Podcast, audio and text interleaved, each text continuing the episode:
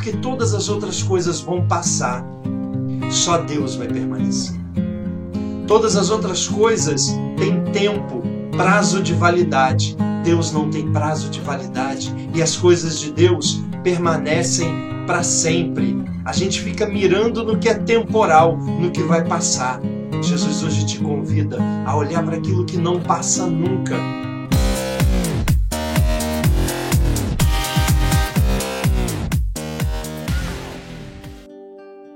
No Evangelho de hoje, Jesus te convida, convida cada um de nós a olharmos para o nosso relacionamento com Deus. Jesus diz assim: Se alguém me ama, guardará minha palavra, e o meu Pai o amará. E a ele viremos, e nele estabeleceremos morada. Veja só, a primeira parte desse evangelho fala do nosso amor e do amor de Deus. Jesus nos dá uma medida para entendermos se nós verdadeiramente estamos amando a Deus. Quem ama se preocupa com o outro e busca atender, valorizar. Quem ama se preocupa com a vontade do outro. Não é assim que acontece? Se isso é verdade nas nossas relações humanas, mais verdadeiro é com a nossa relação com Deus. Se você não observa as palavras de Jesus, você não ama a Deus. E a gente precisa parar de ficar se enganando. E essa é a verdade. Parar de se enganar. Porque se você perguntar a alguém se ele ama, se ela ama a Deus, eu tenho certeza que a maioria esmagadora, se não a totalidade das pessoas, vai dizer que ama a Deus. É muito fácil a gente dizer que ama a Deus, mas não ter atitudes verdadeiras que manifestem esse amor. E aí alguém pode dizer para você: "Ah, mas as coisas da igreja são difíceis, os mandamentos são difíceis, a palavra de Deus é exigente". E eu vou lhe dizer uma coisa: é exigente sim.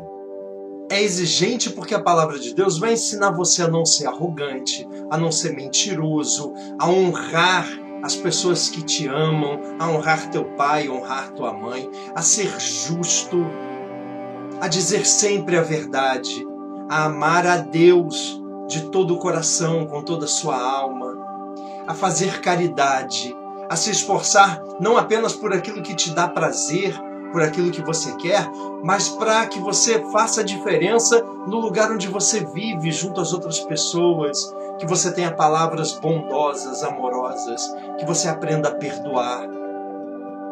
Então a palavra de Deus é exigente. É exigente porque Deus olha para você e Deus entende que você precisa ser mais do que aquilo que você é hoje. Deus olha para você e Deus quer colocar você num lugar mais alto. Então Deus não se permite não cobrar o melhor de você, não pedir o melhor da sua vida. E aí eu volto a falar das nossas relações humanas. Nós fazemos isso. Fazemos isso com os nossos filhos, nós não ensinamos, não cobramos, não damos limites. Deus, como um pai amoroso, faz isso também conosco.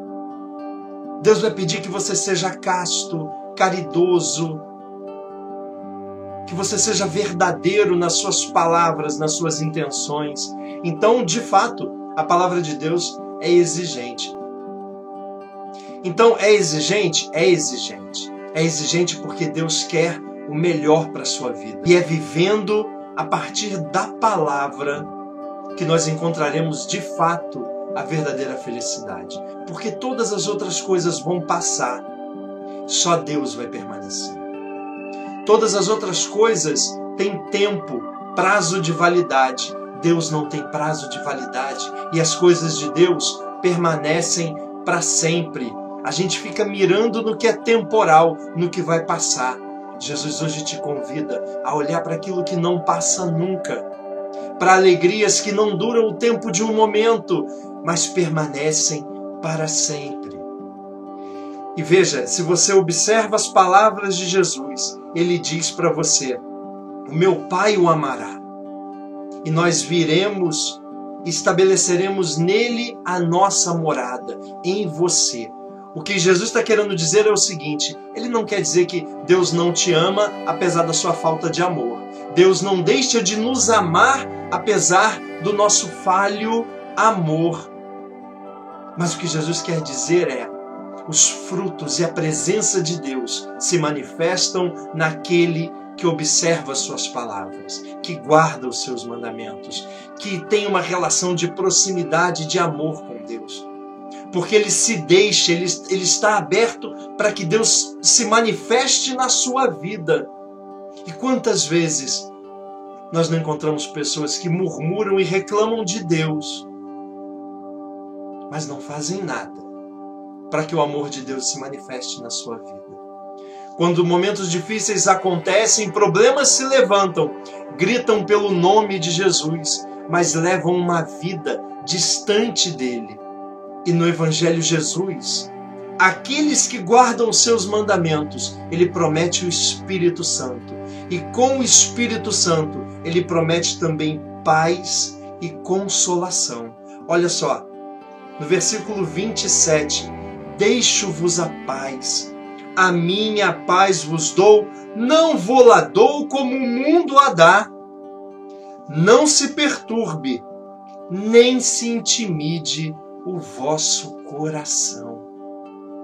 O mundo não dá paz, o mundo não te entrega paz. O mundo pode ter momentos de tranquilidade, momentos de bonança, onde as coisas estão bem, mas isso não é paz.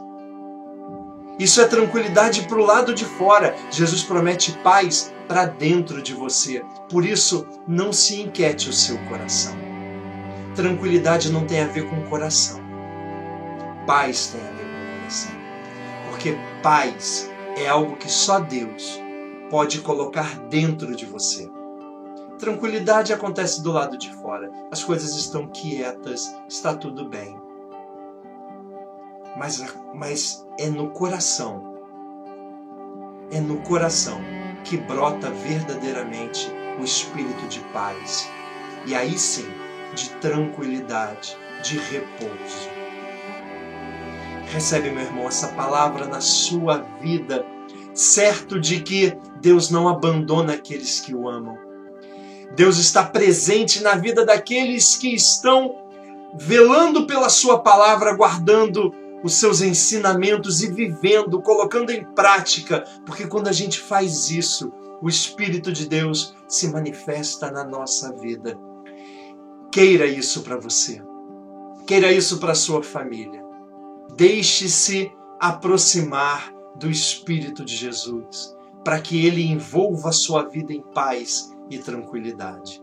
Chega de se enganar, chega de, de, de viver é, é, personagens, de dizer que ama da boca para fora.